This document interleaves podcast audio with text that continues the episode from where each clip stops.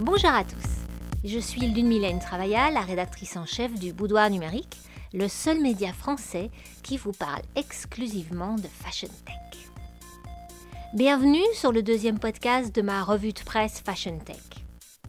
Que s'est-il passé de neuf du samedi 22 janvier au vendredi 28 janvier 2022 Eh bien dimanche, on a appris le décès du couturier français Thierry Mugler, Mugler, c'est un artiste passé maître dans l'art de sublimer les corps de manière aussi architecturale que tonitruante, un créateur d'une influence gigantesque sur le monde de la mode et en particulier de la fashion tech.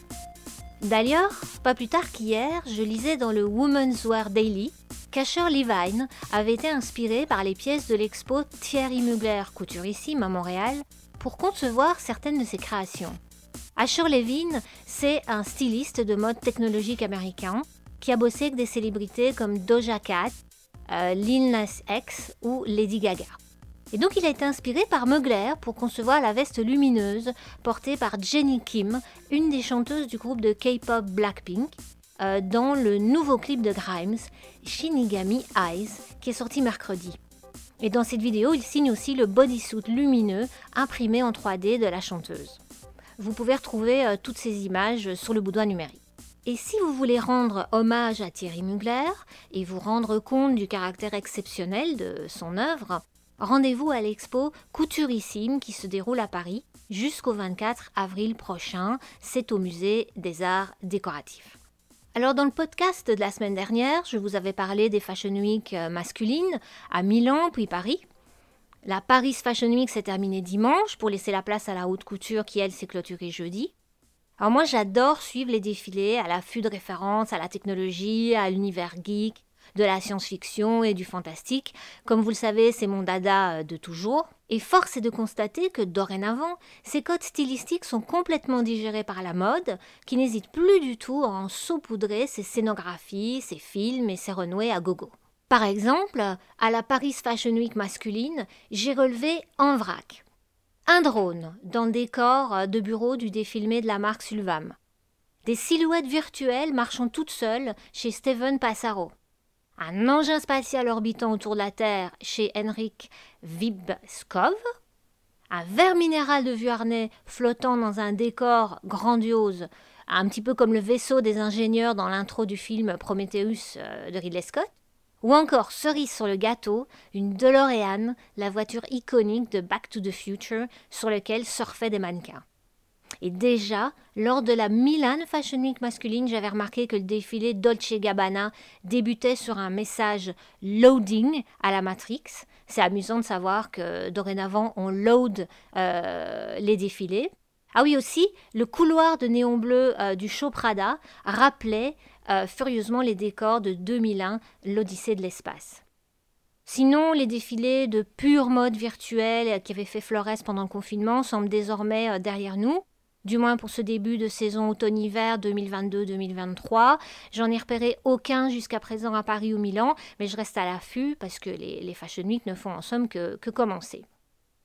Si mon premier podcast avait mis en lumière une ribambelle de collaborations NFT et l'implication grandissante des marques de mode dans la culture numérique, c'est plus calme cette semaine, mis à part peut-être euh, la robe virtuelle Nuclear Power de Clara Daguin.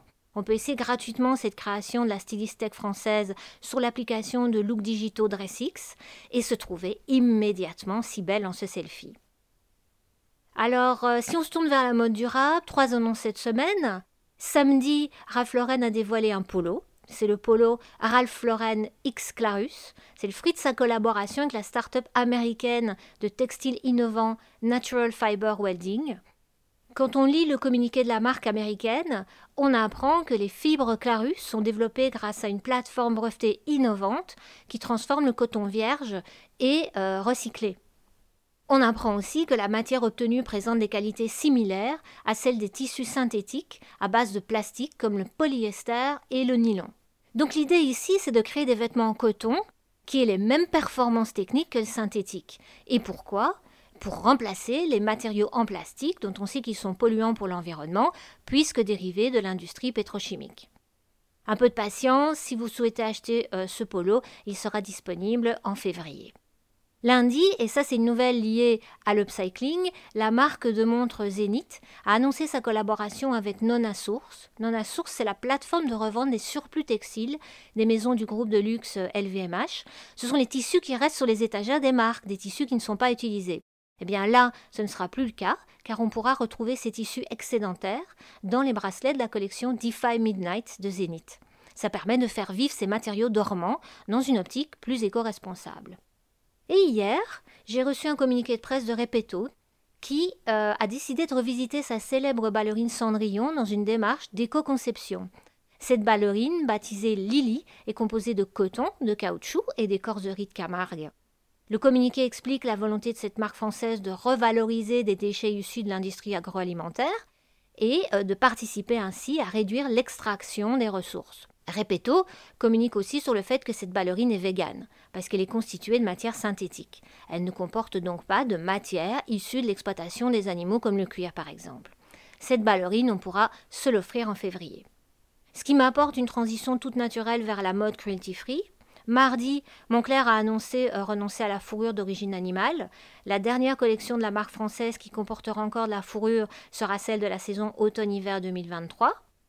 Euh, à ce propos, j'ai fait tout récemment l'interview sur le boudoir numérique d'Anissa Putois, qui est la représentante de l'association de protection des animaux PET à France. L'idée, c'était de se dire que pour passer à des modes de consommation de la mode plus éthiques et plus respectueux de l'environnement, et des êtres sensibles, euh, qu'ils soient humains euh, et non humains, c'est important de se renseigner sur ces matières issues de l'exploitation des animaux. Je vous invite à consulter l'interview d'Anissa Putois sur le boudoir numérique. Elle est divisée en trois parties la laine, le cuir et la fourrure. N'hésitez pas non plus à consulter le dossier spécial sur l'innovation vegan et cruelty free du boudoir numérique. Il concerne la beauté et la mode. Et d'ailleurs, la prochaine interview que j'y publierai sera celle d'Achille Gazagne, le cofondateur de la nouvelle marque française de basket vegan et plus durable Moea, qui utilise pas moins de 5 alter-cuirs innovants à base de pommes, de maïs, de raisins, d'ananas et de cactus. Terminons enfin par une info pratique à destination des startups. Les candidatures au LVMH Innovation Award sont ouvertes depuis mardi, donc c'est vraiment tout neuf. On peut s'inscrire jusqu'au 4 euh, mars prochain. Détail intéressant, d'après le communiqué de presse du site d'LVMH, une attention particulière sera portée aux solutions dans la fashion tech, la beauty tech ou la jewelry tech. C'est dire si le boudoir numérique va suivre ce dossier euh, de près. Ça se passera lors du salon des startups et de la tech Vivatech que je couvrirai en juin prochain à Paris. Et c'est là que les startups sélectionnées aux Innovation Awards seront euh, présentées dans le lab LVMH. C'est également sur ce salon qu'aura lieu la cérémonie de remise des prix. Et eh bien voilà, c'est tout pour cette semaine. On se retrouve la semaine prochaine pour la revue de presse Fashion Tech du Boudoir numérique. N'hésitez pas à nous laisser vos commentaires, suggestions, infos et autres coups de cœur. Et en attendant, comme le dit Monsieur Spock, live long and prosper. Live long and prosper.